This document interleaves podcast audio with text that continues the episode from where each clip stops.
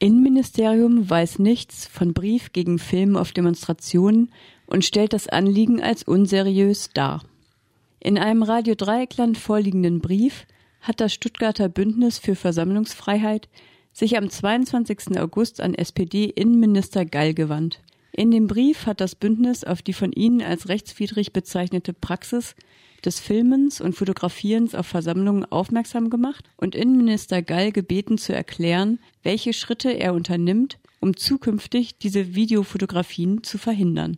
Radio Dreieckland hat sich daraufhin beim baden-württembergischen Innenministerium unter anderem danach erkundigt, ob der Innenminister die Polizeipraxis, die auf den Fotos von über 20 Versammlungen zu sehen ist, die das Bündnis an den Brief angehängt hatte, als rechtskonform bezeichnen würde. Die Pressestelle erklärte daraufhin, wir kennen den von Ihnen angesprochenen offenen Brief nicht. Daher können wir Ihre Anfrage auch nicht beantworten. Da der Brief offenbar schneller bei Ihnen angekommen ist, scheint es aber ohnehin eher darum zu gehen, Wirbel bei der Presse zu verursachen, als eine seriöse Antwort zu bekommen.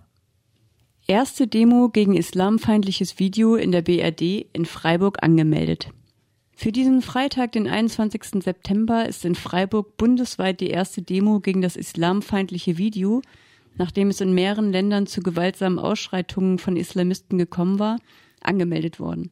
Im Sudan wurde angeblich als Reaktion auf das in den USA gedrehte Video sogar der US-amerikanische Botschafter umgebracht. Der Film zieht auf plumpe Weise über den islamischen Propheten Mohammed her. In Bezug auf die Demo in Freiburg betonte Baden-Württembergs Ministerpräsident Kretschmann, dass es vollkommen richtig sei, gegen das Video zu demonstrieren. Er könne das nur unterstützen. Die Meinungsfreiheit könne aber nicht außer Kraft gesetzt werden. Das Video Innocence of Muslims ist nur ein austauschbarer Vorwand für die jüngsten zum Teil tödlichen Ausschreitungen in islamischen Ländern. Die Islamisten stellen sich selbst als Opfer dar um ihren Kampf gegen Aufklärung, Demokratie und selbstbestimmtes Leben als legitim erscheinen zu lassen. Kommentiert Hans Wolf vom Kompetenzzentrum Islamismus der Aktion Dritte Welt sah, sie zu beobachtenden Gewaltakte in mehreren Ländern.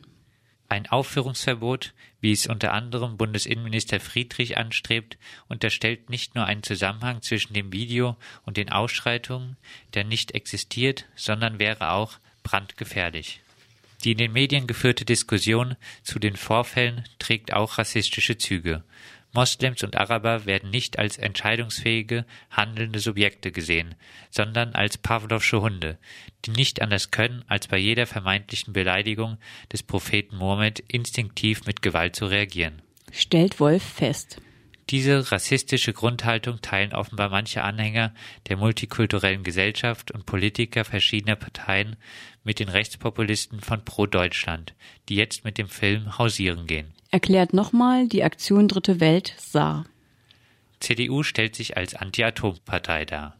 Die CDU interessiert sich neuerdings sogar für den Atomausstieg in der benachbarten Schweiz. In einer aktuellen Anfrage vom 17. September will der CDU-Landtagsabgeordnete Felix Schreiner von der Landesregierung wissen, ob ihr Informationen vorliegen würden, wann die Atomkraftwerke Betznau und Leibstadt abgeschaltet werden sollen und ob Grün-Rot bei der Schweizer Regierung dafür wirbt, zeitnah die Stilllegung der grenznahen Atomkraftwerke umzusetzen. Schmerzensgeld nach Erblindung durch Wasserwerfereinsatz. Dietrich Wagner, der am sogenannten Schwarzen Donnerstag durch Wasserwerfereinsatz fast komplett erblindete, will Medienberichten zufolge das Land Baden-Württemberg auf Schmerzensgeld verklagen. Vorher wolle er aber noch den Ausgang der Strafverfahren gegen die beteiligten PolizistInnen abwarten. Sein Anwalt stellte eine Summe von 100.000 Euro als Schmerzensgeld in den Raum. Im Zusammenhang mit dem Wasserwerfereinsatz ermittelt die Staatsanwaltschaft aktuell gegen elf Beamte. Vorwurf Körperverletzung im Amt. Reaktion auf Petition von Berufsverbotsbetroffenen. Bundesinnenministerium erklärt, Berufsverbote habe es in der BRD nie gegeben. Erstaunlich schnell hat das Bundesinnenministerium auf eine Petition reagiert, die Betroffene des sogenannten radikalen Erlass am 14. Juni 2012, 40 Jahre nach dessen Verabschiedung, beim Petitionsausschuss des Bundestages eingereicht hatten und in der sie ihre Rehabilitierung und die Einsicht in ihre Verfassungsschutzakten verlangen. Das Innenministerium weist in seiner Antwort, die sich auf Bundesbedienstete bezieht, diese Forderung zurück. Die Entfernung aus dem Beamtenverhältnis stelle kein Berufsverbot dar, sondern sei eine Maßnahme zur Aufrechterhaltung der Funktionsfähigkeit des öffentlichen Dienstes. Auch eine Bespitzelung kritischer politischer Opposition durch den Verfassungsschutz habe es in der Bundesrepublik nie gegeben. Insgesamt sind etwa 3,5 Millionen Bewerber für den öffentlichen Dienst in den vergangenen 40 Jahren vom Verfassungsschutz durchleuchtet worden. Es kam zu insgesamt rund 11.000 offiziellen Berufsverbotsverfahren. 2200 Disziplinarverfahren, 1250 Ablehnungen von Bewerbungen und 265 Entlassungen. Die Initiativgruppe reklamierte, dass Betroffene bis heute nicht rehabilitiert seien. Wir sind empört über die Ignoranz und Geschichtsblindheit, die in der Antwort des Innenministeriums zum Tragen kommt erklärten in einer Pressemitteilung vom 19. September für die Initiativgruppe Klaus Lippe und der Heidelberger Lehrer Michael Schaskosi. Er wurde 2004 bis 2007 nicht in den Schuldienst eingestellt. Als Grund wurde sein Engagement für die AIRD, die antifaschistische Initiative Heidelberg und die Mitgliedschaft in der Roten Hilfe genannt. Mittlerweile ist er Realschullehrer und bekam sogar fast 33.000 Euro Schadensersatz zugesprochen. Anfrage zu Zivilklauseln an einzelnen Hochschulen.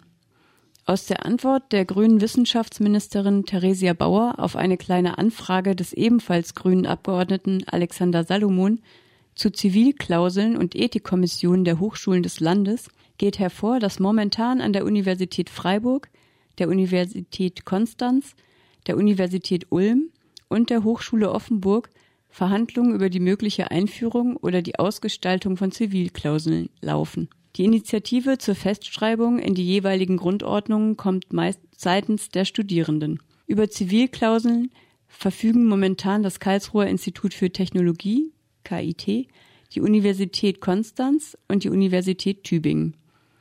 Die Universität Tübingen zeigt aber auch, dass es teilweise Probleme mit der Umsetzung von Zivilklauseln gibt. So trat zum Beispiel Wolfgang Ischinger, Leiter der Münchner Sicherheitskonferenz in Tübingen, eine Honorarprofessur an.